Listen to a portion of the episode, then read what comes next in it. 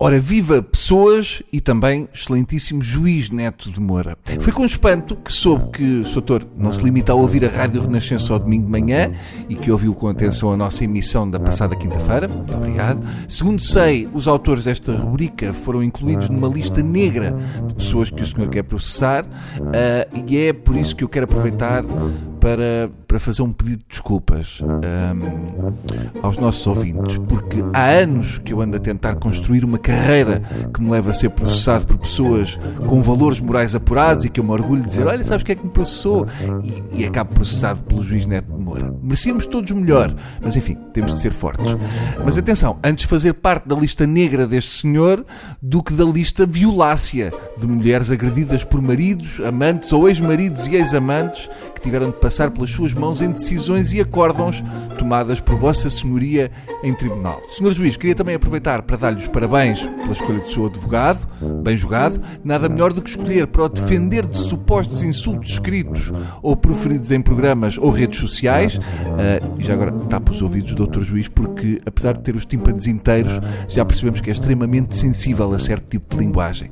Nada melhor, dizia eu, do que escolher um senhor doutor que escreveu na página do seu Facebook, e cito, as feministas são todas lambedoras de cricas. Hum? É poesia. Parece Sofia de Melbreiner, não é? O insulto mais grave nisto é achar que isto é um insulto. Por exemplo, no meu caso, eu acho insultuoso não apreciar esta prática. Mas não deixa de ser estranho que o seu advogado, que acha que existem limites para a liberdade de expressão, se sinta tão à vontade em atribuir um uso à língua, sendo que neste caso estamos perante uma dupla contradição. Segundo percebi, o Dr. Juiz sente-se ofendido e, de facto, está no seu direito. E como sei que é um homem de confissões, deixe-me confessar-lhe que, se o senhor não se sentisse ofendido, provavelmente eu não estava a fazer bem o meu trabalho. Eu também me sinto ofendido com o que o senhor escreve nos seus acórdãos e já agora nestas coisas deixe-me fazer como o senhor e recorrer aos mais antigos que dizem amor com amor se paga. Claro que isto das ofensas é muito relativo, mesmo em termos judiciais, posso recorrer a um recente acórdão onde, além do senhor não ter considerado grave uma mulher ser agredida a soco pelo ex-marido ao ponto de ter ficado com um tímpano furado, acrescenta, como factos de pouca gravidade,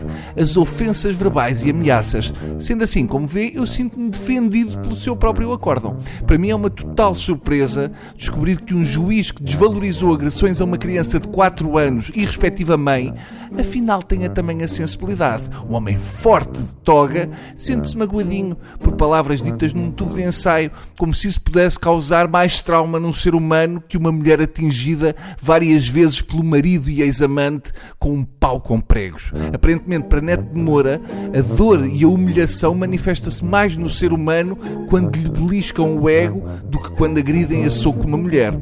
Atenção, pode o senhor juiz dizer, como disse, uma mulher que comete adultério é uma pessoa falsa, hipócrita, desonesta, desleal, fútil, imoral. Enfim, carece de probidade moral. Exato. Eu também posso dizer que um juiz que trai o Código Civil e usa o preconceito da Bíblia e até leis de 1886 não tem qualquer probidade moral, nem para ser juiz, quanto mais para dar lições de moral, seja a quem for. A Associação de Juízes acha que enxovalhámos o Dr. Neto Moura, quando basicamente quase só fizemos citações do acórdão. Portanto, está tudo dito. Eles de facto têm razão. Aliás, usando a lógica do Dr. Neto de Moura, teríamos que arremessar o senhor juiz à bruta a uma mulher adulta e aí estávamos a cumprir a lei a rigor. Manuel Soares, presidente da direção da Associação Sindical dos Juízes Portugueses, já se manifestou e nota-se que de facto tem o dom da palavra porque disse, e cito, um juiz também tem direitos. Não é apenas um saco de pancada. Pois não, não é. Já uma mulher Aguente-se. E pronto, por hoje é tudo. Caso nos encontremos em tribunal, espero que seja perante um juiz que honra a sua profissão e não perante alguém como o senhor que descobriu o fogo há 15 dias. E posso garantir-lhe que não irei levar um pau com pregos para o agredir, mesmo sabendo que isso me poderia valer a absolvição. Um beijo, mas atenção, sem língua, que é para o seu advogado não se sentir desconfortável ou mesmo entusiasmado. Até amanhã.